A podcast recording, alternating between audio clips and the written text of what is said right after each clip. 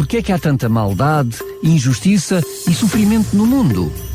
O que posso fazer para ser salva? Quando é que vai acabar o mundo? E como? E porquê? Se Deus é só um e se há só uma Bíblia, porquê é que há tantas religiões? A história do cristianismo. O programa que dá respostas a estas e a muitas outras questões. A História do Cristianismo, um programa nas tardes da RCS de Daniel Galaio, com a participação do teólogo Paulo Lima.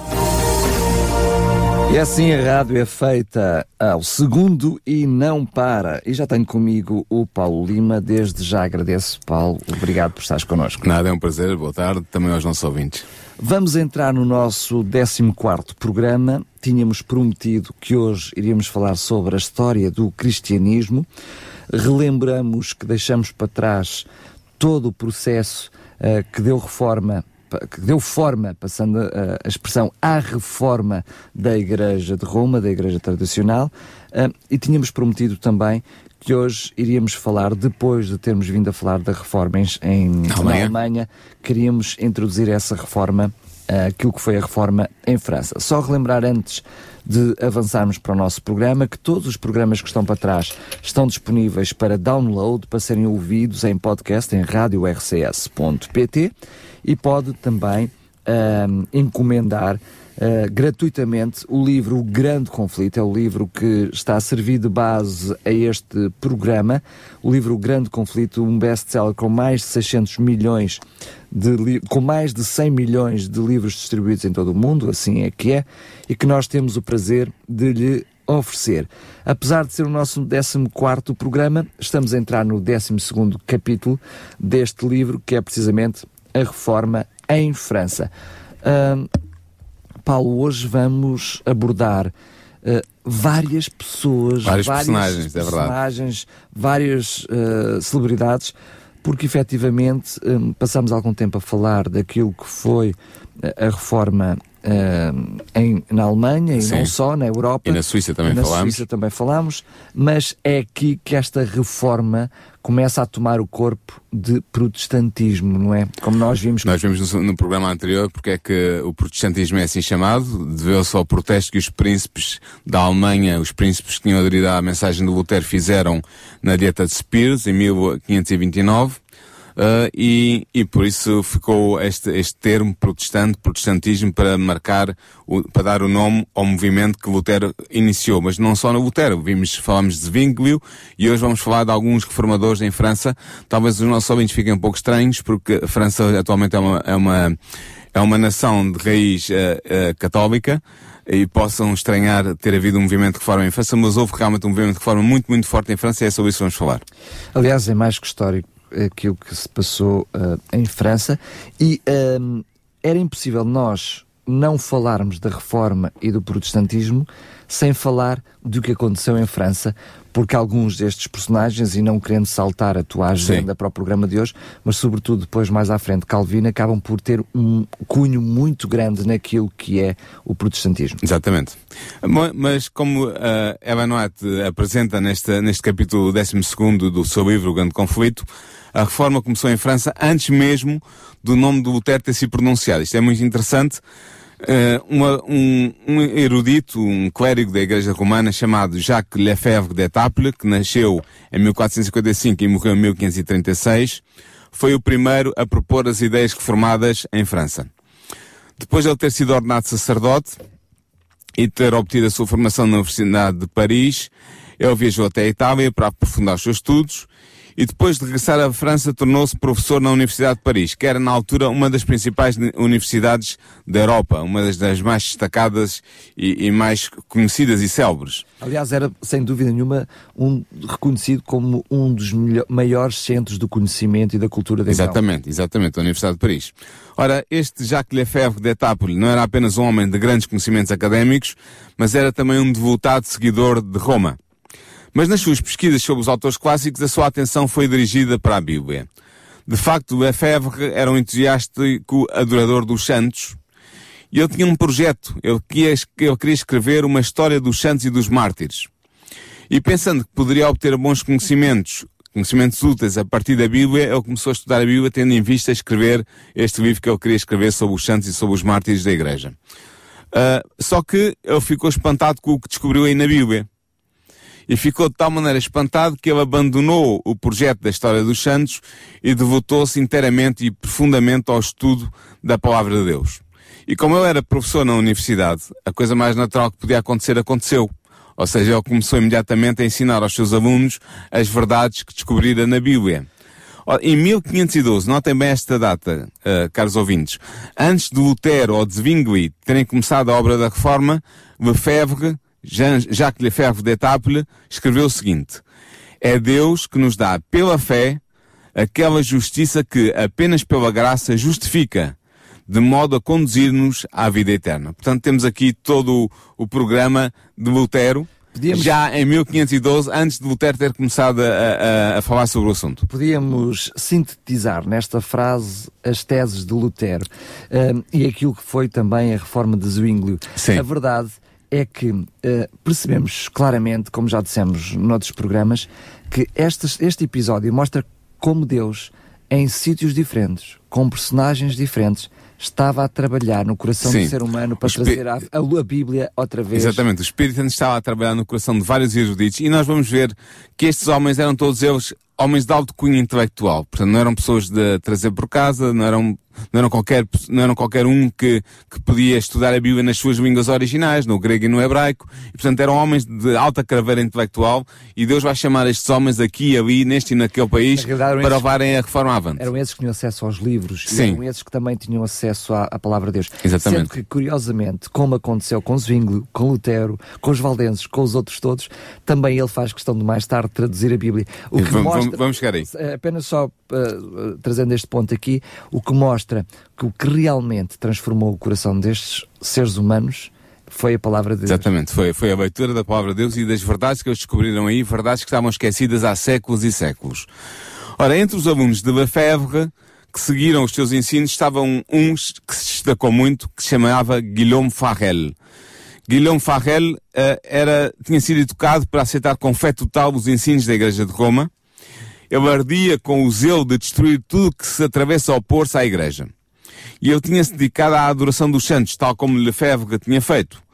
Mas tal culto não tinha trazido a paz espiritual que ele ansiava, que, que Farrell ansiava ter no seu coração.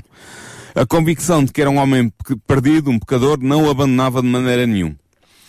E assim as lições de Lefebvre, que insistiam que a salvação é pela graça, sem as obras da fé, sem as obras da, do homem, mas é um ato de graça concedido por Deus ao, ao, pecador, foram um bálsamo para Guilherme Farrell. Foi um bálsamo para ele. E Farrell aceitou alegremente a fé reformada. Entretanto, enquanto Lefebvre continuava a espalhar a doutrina reformada entre os seus estudantes, Farrell começou a pregar a mesma doutrina, mas em público. Lefebvre tinha limitado o seu, o seu ministério à academia, ou seja, a ensinar os seus alunos, a passar-lhes a verdade bíblica através das lições que ele dava, mas Farrell decidiu pregar a doutrina em público. E rapidamente outros pregadores com o mesmo espírito juntaram-se, pelo que o Evangelho começou a ganhar aderentes em todas as classes, uh, uh, alcançando desde os lares dos artesãos até ao palácio do rei. E quando aos eu digo mais nobres de França. Sim, exatamente, aos mais nobres de França. E quando eu digo Palácio do Rei, não estou a falar eh, figuradamente, estou a falar concretamente. O rei e rainha concretamente. Sim, porque a irmã do rei, Margarete de Valois, aceitou a fé reformada. E o próprio rei François I e a rainha mãe consideraram por algum tempo aderir à fé reformada. E a esperança dos reformadores era de que a França em breve aderiria totalmente, uh, de corpo inteiro, à reforma. Em maio de 1523, Lefebvre foi nomeado vigário-geral do bispo de Briconnet, bispo de Meaux, que era uma, uma província em França. Este bispo de Meaux tinha aderido às ideias dos reformadores. E nesse mesmo ano, Lefebvre publicou uma tradução francesa do Novo Testamento, que foi editada precisamente em Meaux, como tu estavas a dizer ainda há pouco. Ele logo pôde quis dar a palavra de Deus na língua francesa ao povo para que o povo pudesse diretamente aceder à palavra de Deus e não ser enganado pelas falsas pretensões da hierarquia romana. E no prefácio desse Novo Testamento, Lefebvre escreveu que as Sagradas Escrituras são a única regra de doutrina para o cristão e que a justificação que leva à salvação alcança-se apenas e tão somente pela fé. Portanto, temos aqui as duas, as duas doutrinas cardeais da Reforma, doutrinas que Lutero vai avançar também na Alemanha, que Zwingli vai avançar na Suíça e que uh, Lefebvre também já tinha avançado em Paris, no seio da própria Universidade de Paris, a universidade mais destacada, podemos dizer, de toda a Europa. Entretanto, Briconnet, o bispo de Meaux, trabalhou arduamente na sua diocese para instruir o clero e o povo. E este bispo não se poupou despesas para fazer circular o Novo Testamento traduzido por Lefebvre, e em breve todos os que sabiam ler estavam na posse de um exemplar do Novo Testamento traduzido em francês. Uma grande mudança, dizem os, os entendidos, que uma grande mudança se operou nas comunidades da Diocese de Meaux. O povo aderira ao Evangelho de todo o coração e a luz que se acender em Meaux começou a espalhar-se por toda a França. Cada dia aumentava mais o número de conversos à mensagem da reforma. Ora, como é evidente, os romanistas não gostaram do que estava a passar em Meaux, de maneira nenhuma, porque isso ia, punha a, a nu as falsas pretensões da doutrina a, da Igreja Romana e, portanto, não poderia continuar a ser assim. E a fúria de, mas a fúria da hierarquia romana foi por um tempo sustida pelo rei, pelo rei François I, que desprezava o fanatismo e o letrado dos monges que dominavam a cena uh, religiosa e espiritual do tempo. Mas infelizmente os romanistas acabaram por prevalecer. O bispo de Meaux foi forçado a escolher entre a fogueira ou a renúncia à fé reformada, às ideias da reforma. Infelizmente ele fraquejou nessa circunstância e escolheu a renúncia. Mas muitos escolheu a vida escolheu a vida mais fácil, é verdade. Escolheu a vida e não a morte, claro. de mártir. Mas curiosamente, eh, o que nós vimos até aqui em todos estes corações sinceros que reencontraram na palavra de Deus é verdade. Uh, e vemos que eles foram sempre resistindo às tentações Sim, da Igreja é verdade. de Roma. É verdade que ele não resiste, mas os seus seguidores fazem questão de manter a sua palavra. Houve muitos membros do seu rebanho, da, da, da Diocese de Meaux, que uh, mantiveram-se firmes na sua fé e infelizmente muitos deles foram mortos na fogueira. Portanto, esse era o destino daqueles que se arrogavam uh, uh, lutar contra a, a, influência da Igreja de Roma, nomeadamente em França e noutros, como noutros sítios na Europa, e houve muitos que entregaram a sua vida uh, na fogueira e, e, morreram mártires. Entretanto, havia outro reformador que tinha assumido a defesa da verdade bíblica. Este homem chamava-se Louis de Berquin, ele nasceu em 1490, morreu em 1529, morreu muito jovem, era um nobre, que tendo entrado em contato com os humanistas cristãos, como Erasmus, certamente os nossos ouvintes já ouviram falar deste nome, Erasmus uh, Jacques Lefebvre d'Etable, que acabamos de falar sobre ele, uh, ele, este Berkan, tendo entrado em contato com estes humanistas cristãos, estes estudiosos das línguas antigas e da Bíblia, devotaram-se ao estudo dos clássicos e em especial ao estudo da Bíblia. Uh, e, e, e, tinha feito o estudo da Bíblia a sua grande especialidade. E no seu estudo da Bíblia, ele ficara espantado por descobrir nessa, na Bíblia, na palavra de Deus, não as doutrinas de Roma, mas as ideias de Lutero. Lutero. É ver... Eh, reparem bem, o que significa, uh, uh, muitas vezes podemos dizer isto e passar despercebido aos nossos ouvintes. Sim. Ele, para reconhecer esta mensagem com Lutero, significa que a mensagem de Lutero chegou muito longe, chegou, mais do que aquilo que as pessoas possam pensar. Sim, graças à invenção da, da, graças à invenção da imprensa, houve a possibilidade de disseminar os escritos de Lutero por, amplamente pela Europa e, portanto, chegaram à França também, chegaram à França.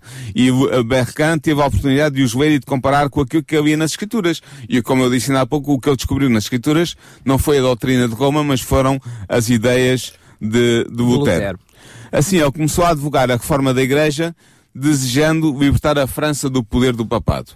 O grande objetivo era pôr fim à hegemonia político-religiosa e espiritual do papado sobre a nação francesa. Sendo o mais erudito dos nobres de França, o seu gênio e a sua eloquência, a sua coragem e o seu zelo e a sua influência na corte destinavam praticamente para ser o reformador do seu país. E há mesmo um escritor que diz que se Berquin tivesse encontrado em François I uh, uh, o, o, que Voltaire encontrou no eleitor Frederico da, da Saxónia, Saxónia Uh, teria havido uma reforma em, em França total e uh, as ideias reformadas tinham tomado poder e tinham se instalado totalmente na vida intelectual e religiosa da França. Infelizmente, François I não era o eleitor uh, Frederico da Saxónia, como nós vamos ver mais à frente. Este, este rei, dizendo duas palavras, uh, está, oscilava entre a reforma e as teses romanistas. Ou seja, ele durante muito tempo ele não tomou partido.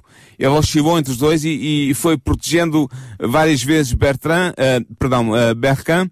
Uh, os adeptos de Roma avançaram Berquin na prisão como herético por três vezes. Em três vezes sucessivas foi preso, mas ele foi sempre posto em liberdade pelo rei François I. Aliás, é só para referir também que, que ele era muito humanista e, portanto, ele preocupava... Estás a falar do rei. Do rei. Sim. portanto, ele preocupava-se muito com aquilo que eram os direitos das pessoas. Só que uh, ele tinha um problema e começou a ter... Uh, um, entrou em conflito, que era o próprio, o, a própria vida dele, não é? Ou seja, Sim. não estavam conforme com os ideais morais da, da reforma. Com certeza. Claro. O que acontece é que durante vários anos continuou a luta de Bercan com a hierarquia romana. Como eu disse, ele foi preso três vezes, foi três vezes libertado pelo rei, até que finalmente Berkan decidiu que não se iria limitar a defender a verdade bíblica, mas que também iria atacar o erro. Ou seja, ele mudou de estratégia. E o, o que eu queria fazer, a acusação de heresia que era lançada sobre ele pelos defensores da Igreja de Roma, ele queria devolver essa acusação àqueles que o acusavam de ser herege. Curiosamente, já vimos isso no passado com outros reformadores. Quando a verdade é verdade, ela falará por si mesmo. Sim. E o que ele queria foi a mesma coisa que nós vimos, quer em Lutero, quer em uh, Wycliffe, quer uh, em Zwinglio. É, então vamos ver. Mostrem-me através da palavra de Deus onde é que está o erro. E, mas ele dá um passo mais além. Dado que os seus adversários mais amargos eram os teólogos da Universidade de Paris, ele o que é que ele fez? Ele foi aos escritos dos principais teólogos da, da altura, teólogos romanistas, extraiu dos escritos desses autores 12 proposições e depois argumentou mostrando publicamente que elas estavam em oposição à Bíblia e, portanto, se estavam em oposição eram à Bíblia eram heréticas. foi isso que ele fez, exatamente. Depois ele apelou ao rei para que fosse o juiz nesta disputa teológica entre ele e os doutores da Universidade de Paris. Até aqui, isto é apenas uma questão de opinião, é verdade, uh, mas isto ajuda-nos a compreender todo o contexto. Lembramos que até aqui ele tinha conseguido sempre ter o rei do seu lado. Sim. Ele provavelmente uh, estava convencido que, encontrando num rei honesto, um rei preocupado, ele seria um bom juiz em, em justa causa. Exatamente. E foi o que aconteceu. O rei até, até se portou bem. Porque o rei ordenou aos romanistas que defendessem a sua causa usando a Bíblia. O problema. Tinham é que usar a Bíblia. O problema é que, até aqui na história, isto só faz sentido aos, aos, nossos ouvintes, aos nossos queridos ouvintes, que têm estado a ouvir os outros programas e que podem ouvi-los em podcast, que nos Sim. têm estado a acompanhar. O problema é que a prática da Igreja de Roma era discutir à base da espada. Sim. E, portanto, discutir à base da Bíblia não era muito forte não, deles. Não era. E os teólogos da Sorbonne, que era a Universidade de Paris, sabiam muito bem que, era impossível defender as teses deles com base apenas na Bíblia. E eles puseram-se a perguntar a si mesmos como é que nós vamos escapar desta armadilha. O rei pôs-nos aqui numa armadilha, Bercan tem os, os trunfos todos do lado dele, como é que nós vamos escapar a isto? E eles conseguiram escapar, infelizmente. O que aconteceu foi que na noite de 1 de junho de 1528, uma estátua da Virgem que estava num, num, num não é num santuário, num, na, na, num nicho, numa, na esquina de uma das ruas de Paris, foi derrubada e mutilada num dos bairros de Paris. E os romanistas acusaram os reformados de serem os autores do ato sacrílego. E que se eram capazes de fazer aquilo, fazer até, pior. até a própria coroa podia estar em risco. Pois, eles disseram, este, eles disseram literalmente isto. Este é o resultado das doutrinas de Bercan. Tudo está prestes a ser derrubado por esta conspiração luterana. A religião, as leis, o próprio trono. E houve grandes tumultos na cidade de Paris e o rei ficou uh, profundamente impressionado. E assim, a 16 de abril de 1529, Bercan foi preso. O rei tinha-se retirado de Paris, já não estava lá, uh, pelo que os romanistas, os líderes da Igreja Romana em Paris, ficaram com as mãos livres para atuar. Bercan foi condenado, os seus vivos foram queimados na sua presença, ele foi posto no pelourinho, o, certamente os nossos ouvintes sabem o que é, era aquele, aquele poste no centro das cidades onde eram expostos os criminosos que tinham que pagar uma pena à, à sociedade. A sua língua foi furada com ferro em brasa, o que não deve ter sido muito agradável, e depois ele foi posto na prisão do Bispo de Paris para o resto da vida. Só que Bercan não desistiu e apelou para o rei. Apelou para que o rei fizesse justiça no seu caso. Infelizmente isso foi o que ele não devia ter feito. Mas ele fez e este gesto foi a morte. Porquê? Porque os romanistas apressaram-se a executá-lo pelo fogo no dia seguinte, antes que o rei François viesse de volta para Paris e pudesse libertar o seu odiado inimigo, uh, o, odiado inimigo dos romanistas, bem entendido. Bercan foi conduzido ao local da execução nesse mesmo dia. Uh, dizem os testemunhos que ele estava perfeitamente sereno. Ele tentou falar à multidão que tinha vindo ouvi-lo morrer, vi, ver, vê-lo morrer, mas os líderes da igreja e os soldados começaram a gritar para lhe abafar a voz e não permitir que ele se dirigisse, que ele dirigisse umas últimas palavras ao povo, ao imenso povo que se tinha reunido para o ver morrer. A imagem que temos até é bastante chocante. É chocante, é, sim eles a gritarem, a baterem as armas umas Exatamente. nas outras para produzirem ruído, para não... que a mensagem dele não pudesse chegar a mais Exatamente, para abafar a voz dele, para que a mensagem dele, a última mensagem dele não chegasse aos ouvidos daqueles que tanto precisavam de ouvir. Então ele, vendo que não podia fazer mais nada, entregou-se sem murmurar aos seus executores, dizendo, assim as últimas palavras o seguinte, porque vos o direi, vós me conduzis à casa do meu pai. E foi, eram, foram as últimas palavras de Bercan, e Berkan foi silenciado pela fogueira. Entretanto, durante a perseguição em Mou, que já falámos mais atrás, os reformadores tinham partido para outros campos. Farrell regressou à sua cidade natal e depois de pregar ali as autoridades baniram da cidade e ele decidiu começar um ministério itinerante atravessando a França com a mensagem da reforma. Enfrentou, como é de esperar, grandes privações, grandes provações, grandes dificuldades, mas Deus estava a prepará-lo para ele poder enfrentar provas mais difíceis ainda. Por esta altura, Deus estava a formar novos obreiros para a sua causa. Entre os estudantes da Universidade de Paris estava um jovem que se tinha vindo a destacar pela sua viva inteligência e pela sua vida moral impoluta. E o seu nome em francês era Jean Calvin ou como nós conhecemos em português, João Calvino. Ele nasceu em 1509, morreu em 1564 e ele estava destinado a ser um dos principais campeões da Reforma.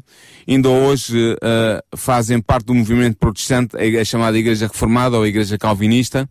Uh, os, os, os congregacionalistas, os presbiterianos e os reformados, todos eles radicam a sua teologia e as suas crenças da, na teologia e nas crenças que Calvino propôs, por escrito, nas obras que foi publicando, e portanto Calvino marca de facto, é um dos grandes uh, reformadores, juntamente com Lutero e com Zwinglio, um dos grandes reformadores da, que marca a reforma. A verdade é que até poderíamos, sem problema nenhum, afirmar que uh, ambos fazem parte da reforma, estou a falar ambos os três, entendamos, mas podemos pôr no mesmo patamar aquilo que uh, Calvino foi em França daquilo que Lutero foi na Alemanha. Sim, Calvino em França e sobretudo depois, como vamos ver, a partir de Geneve, mas trabalhando sempre a reforma desde Geneve, tendo em vista alcançar também a França.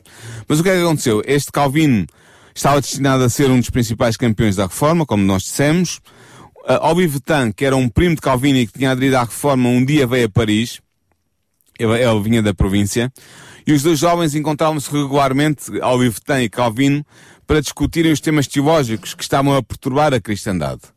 Calvino defendia as doutrinas romanas com todas as suas forças, mas tinham-se implantadas na sua mente ideias que dariam os seus frutos. Sozinho no quarto, ele meditava nas palavras do seu primo Olivetan e via-se sem intercessor na presença de um Deus santo e justo, até que ele sentiu o desespero profundo do pecador abandonado à sua sorte sem ninguém a quem recorrer. E há, vai haver aqui um acontecimento na vida de Calvino que vai ser determinante para a sua mudança de, de opinião e de, de, e de aderência à Igreja. Um dia Calvino assistiu à execução pelo fogo de um herético adepto da Reforma, em Paris. E ele ficou profundamente admirado pela expressão de paz que viu no rosto do mártir. E assim ele, intrigado por aquela, por aquela serenidade, pela paz com que aquele mártir enfrentava o seu suplício final, ele decidiu descobrir qual era o segredo da fé e da paz dos heréticos reformados, daqueles que aderiam à reforma. Então, sabendo que os heréticos tinham a sua base principal de doutrina na Bíblia, ele arranjou uma Bíblia e começou a ler a Bíblia. E o que é que, que, é que lhe aconteceu? O inevitável. Na Bíblia, ele descobriu Cristo. Calvino tinha sido educado para entrar no sacerdócio, mas vendo agora que nunca poderia tornar-se o sacerdote da Igreja de Roma, decidiu dedicar-se à disseminação do Evangelho, tal como ele o encontrava nas suas leituras da Bíblia. Ele deixou Paris e deslocou-se para uma cidade da província sob a proteção da, da princesa Marguerite, que protegia os reformadores porque ela própria tinha aderido às ideias da reforma.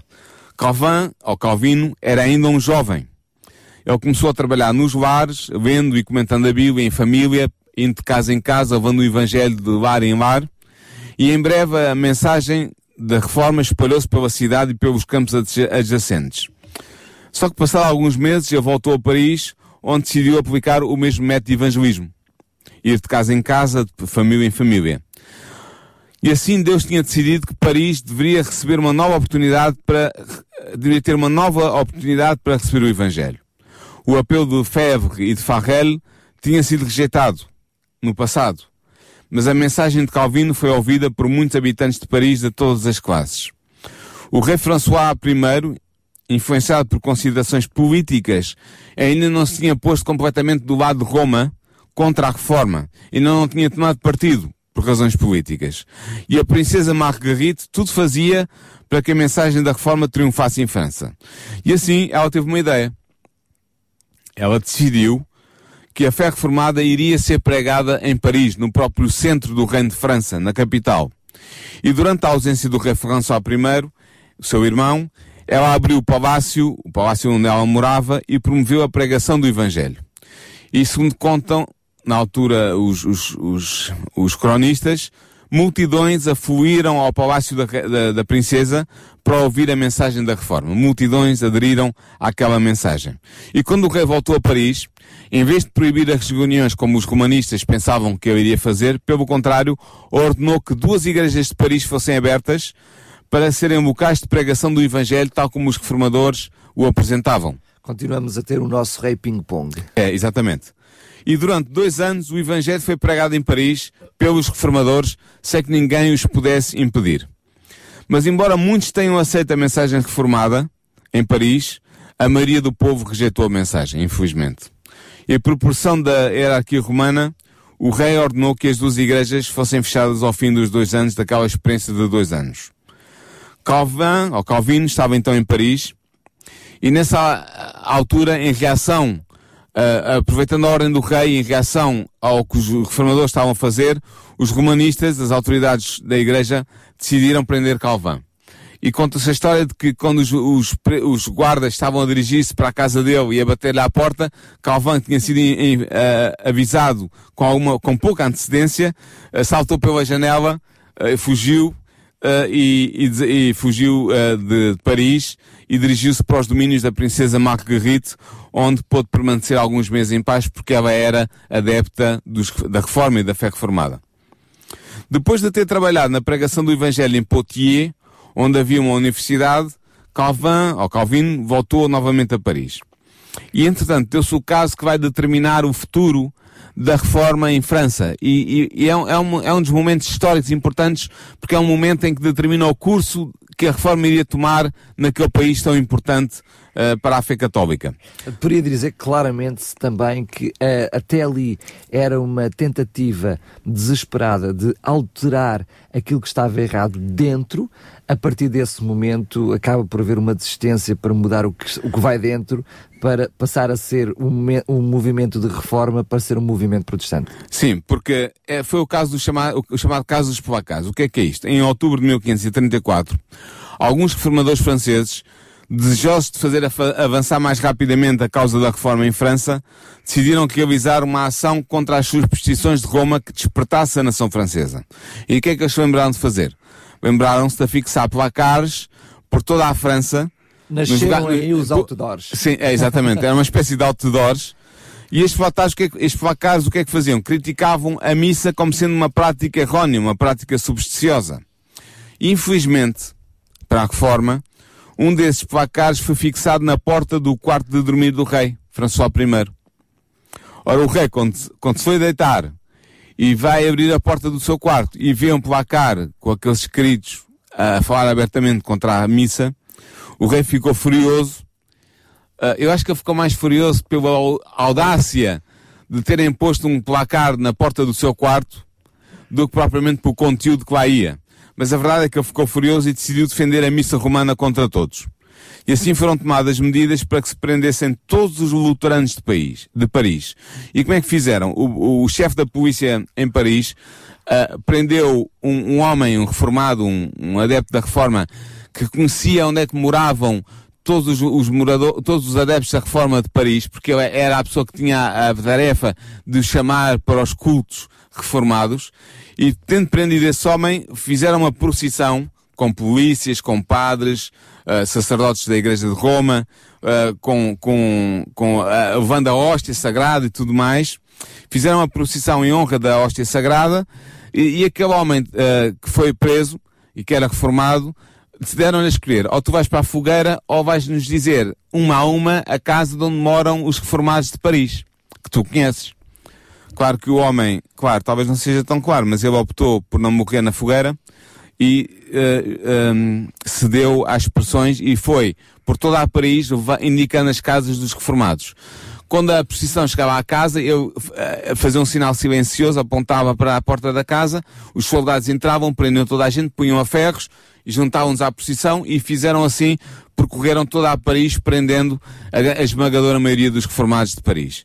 O que é que aconteceu? Depois disto ter, ter sido feito, as vítimas foram executadas cruelmente na fogueira, como não podia deixar de ser, infelizmente, naquele tempo. Ora, seja, não teve, não, mais uma vez, a Igreja de Roma não esteve disponível para ir uh, argumentar Exatamente, não era... o seu ponto de vista, uh, preferiu faltar uh, a esse encontro com o, o tal episódio da imagem destruída Sim. e depois mais uma vez, como era seu apanágio e tem sido o seu apanágio até aqui, historicamente, a ferro e fogo, neste caso, literalmente, Sim. foram buscar os reformados Exatamente. Pondo, pondo, fim ou tentando pôr fim à reforma. Mas sabes que isto teve os seus, os seus aspectos positivos, porque toda a cidade de Paris pôde ver o tipo de homens e mulheres que a fé reformada produzia. A maneira como estes homens e mulheres morreram naquela estaca ardente, uh, um, um, uma maneira de executar alguém que, que, nós imaginamos que será certamente horrível, nunca passamos por isso, mas certamente é, é algo de horrível. Uh, uh, os, os, aqueles que assistiam podiam ver que aqueles homens e aquelas mulheres não eram pessoas comuns. A fé que, que os animava, que os levava a tomar aquela decisão de entregar a sua vida para não trair a sua fé reformada, era uma fé que certamente uh, trazia alguma coisa de novo, nem que seja uma coragem extraordinária, uma, uma convicção profunda, e isso tocou o coração de muitos dos que observavam. Inclusive é o próprio Calvino acaba por ser Vimos, vimos, vimos antigamente, atrás que foi exatamente assim que, que, ele, que ele acabou por converter mas infelizmente a França escolhera as trevas da religião romana e rejeitara a luz da fé reformada. Entretanto, antes da perseguição suscitada pela questão dos placares, Farrell tinha sido forçado a deixar a França e ele instalara-se na Suíça, onde foi ajudar Zwingli, que já falámos sobre ele num episódio atrás deste programa, foi ajudar Zwingli a promover a reforma na Suíça. No entanto, Farrell não se tinha esquecido da sua amada França, e mesmo no exílio, ele envidou todos os esforços para espalhar o Evangelho no seu país de origem. Com a ajuda de outros reformados franceses, exilados, os escritos dos reformadores alemães foram traduzidos e, juntamente com a Bíblia em francês, foram impressos em grande quantidade. E este material era depois vendido em França por comportores, ou seja, por pessoas que eram adeptas de reforma e que ganhavam a sua vida a vender uh, os escritos uh, porta a porta. Eles iam de cidade em cidade, de vila em vila, uh, e, e, por toda a França espalhavam os escritos da reforma, desafiando todos os perigos, nomeadamente o perigo que corriam maior, que era o, o risco de, própria, de perderem a própria vida. Relembramos esses mesmos episódios e foi assim que tudo começou lá atrás com o povo valdense. Exatamente, os valdenses fizeram exatamente o mesmo no, no, no seu tempo. Entretanto, Farrell continuou o seu trabalho na Suíça indo de cidade em cidade para espalhar a fé reformada. Muitas vezes ele era expulso das cidades, algumas vezes era mesmo agredido, mas ele prosseguia no seu trabalho missionário. Devido à sua insistência, ele acabou por ver várias vilas e cidades suíças abrirem as suas portas à reforma.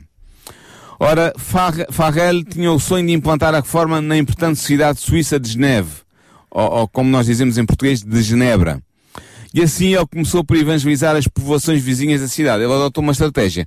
Vou evangelizar primeiro à volta da cidade, as povoações todas que dependem da cidade, e só depois é que eu vou entrar em Geneve, ou em Genebra, e foi isso que ele fez.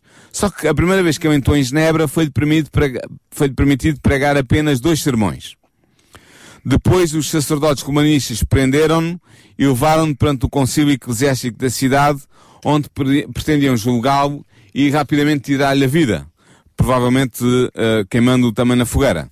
No entanto, a presença de magistrados da cidade de Genebra, acompanhados por soldados, conseguiu salvar a vida de Farrell. Ele foi então expulso da cidade e assim terminava aparentemente a primeira tentativa de Farrell para evangelizar Genebra. Só que Farrell era um homem não só de convicções, mas também um homem uh, obstinado, não desistiu de converter Genebra à fé reformada e conseguiu atingir o seu objetivo. Ele conseguiu atingir o objetivo dele. A reforma acabou finalmente por ser estabelecida na cidade de Suíça. Como é que ele fez isso? Ele enviou um, um adepto da reforma para ser mestre de escola uh, em Geneve, em Genebra, e esse mestre de escola começou por ensinar primeiro o Evangelho às crianças. As crianças, por sua vez, levavam para casa aquilo que aprendiam na escola e partilhavam com os pais. Os pais vinham à escola aprender mais sobre aquilo que as crianças estavam a aprender, sobre a Bíblia, sobre a verdade revelada nas Sagradas Escrituras. E assim muitos, muitos pais daquelas crianças foram conquistados para aderirem às ideias reformadas. A, a cidade, os líderes da cidade acabaram por descobrir o que é que fazia este homem, uh, enviado por Farrell, foi expulso, mas a reforma já tinha conquistado muitos corações e mais tarde Farrell foi convidado a, a regressar à, à cidade suíça de Genebra e a estabelecer aí as ideias reformadas. E portanto, Genebra já tinha sido ganha para a fé reformada quando Jean Calvin, ou Calvino, entrou pelos seus portões em agosto de 1536. Também à procura de exílio. Sim, só que ele, ele passou por Genebra por acaso porque o que Calvin ia era a caminho da cidade imperial de Estrasburgo, mas teve que se desviar por causa de um problema que havia na estrada com o exército do imperador Carlos V, se eu não me engano, uh, e, e, e, ele teve que virar, no, no, mudar o percurso e dirigir-se para Genebra para dar uma volta para então chegar a Estrasburgo. E ele pensava passar apenas uma noite em Genebra, pernoitar apenas em Genebra. Só que quando Farrell uh, viu que Calvino estava ali em Genebra, ficou tão contente que ele viu ali na presença de Calvino a mão de Deus a guiar todo o processo e apesar da relutância de Calvino, conseguiu convencê-lo a ficar na cidade para o auxiliar no processo de implementação da reforma ainda naquela cidade. Porque embora a cidade já tivesse aceito a fé reformada, ainda havia muito trabalho a fazer, uh, o, o Evangelho ensinar à população, formar as pessoas, uh, ganhá-las totalmente para a reforma, havia muito a fazer ainda. E assim, durante cerca de 30 anos, depois de muitas aventuras, Calvino iria trabalhar em Genebra para implantar ali a fé reformada. Foi a partir de Genebra que Calvino lançou um forte movimento missionário destinado a fazer avançar a reforma por toda a Europa Ocidental. O seu ministério como líder político e religioso não foi isento de falhas. Ela não é de chama bem a atenção para isto. E eu gostaria que os nossos ouvintes também ficassem com isto bem claro na sua mente. Uh, o seu ministério não foi isento de falhas, a sua liderança política ou religiosa em Genebra, como também as suas doutrinas não foram livres de erros. Quer de um, quer do outro. Exa mas a sua, exatamente, sim. mas a sua ação, a ação de Calvino foi determinante para a promulgação de verdades especialmente importantes para o seu tempo e para sustentar os princípios do protestantismo contra os ataques da Igreja de Roma. Só referir isto que, seria, que é importante para uh, entendermos esta questão de que não estava livre de erros. Da mesma forma que aquilo que foi o afastamento da Igreja de Roma uh, da palavra de Deus foi progressiva, Sim. aquilo que é o processo de reforma também é progressivo. Claro. E se estamos a falar no início da reforma, é verdade que aqui já não estamos tão no início da reforma, sim, sim. estamos claramente já no início do, do protestantismo. A reforma não estava completa, todas as verdades não eram conhecidas e percebemos claramente que a questão da fé era fundamental porque ela estava a brotar simultaneamente em corações diferentes, em sítios do mundo diferentes, sem contacto uns com os outros. Sim, posso dizer também que Lutero descobriu também muitas verdades, já falámos dele aqui em alguns programas atrás, mas ele também não descobriu todas as verdades bíblicas e, e algumas das verdades que ele defendia até eh, mostraram mais tarde serem erróneas como por exemplo a maneira como eu via a Eucaristia, a, a ceia do Senhor. Mas Calvino estava particularmente interessado em reformar a França. Calvino, A por exemplo, tinha, tinha, tinha- teve um problema mais tarde também tentado, como foi, por exemplo, com a questão do protestantismo, do prede, predest, predestianismo. Predesti, eh, predestini, tá. com a, a os doutrina da predestinação. Com a doutrina da predestinação. Sim. Mas como eu estava a dizer, Calvino estava particularmente interessado em reformar a França. E entre 1555 e 1562, mais de 100 missionários foram enviados de Genebra para a França sob as orientações de Calvino. Na verdade, a partir de Genebra foram, publica foram saíram publicações e missionários para espalharem pela Europa Ocidental as doutrinas reformadas. A cidade de Calvino, Genebra, tornou-se o refúgio para os reformadores perseguidos de toda a Europa Ocidental. A cidade acolheu os pobres refugiados de todos os países. Muitos destes regressaram aos seus países mais tarde com o apoio da Igreja de Genebra para levar-lhes o Evangelho e os libertar da tirania de Roma. Por exemplo, um deles foi John Knox, o corajoso reformador escocês. Outros foram vários puritanos ingleses que se destacaram também na reforma em Inglaterra. Muitos protestantes da Holanda e da Espanha e os, mais tarde os huguenotes da França que levaram de Genebra o archote da verdade para dissipar as trevas espirituais das suas terras de origem. E assim o protestantismo não foi derrotado, saiu vencedor graças aos esforços de Lutero, mas também aos esforços de Calvino.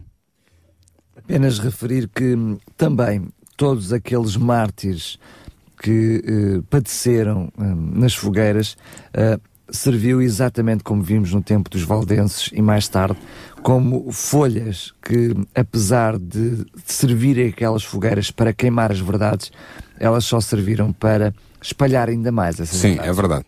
No próximo programa iremos abordar o avanço da reforma na Holanda e na Escandinávia.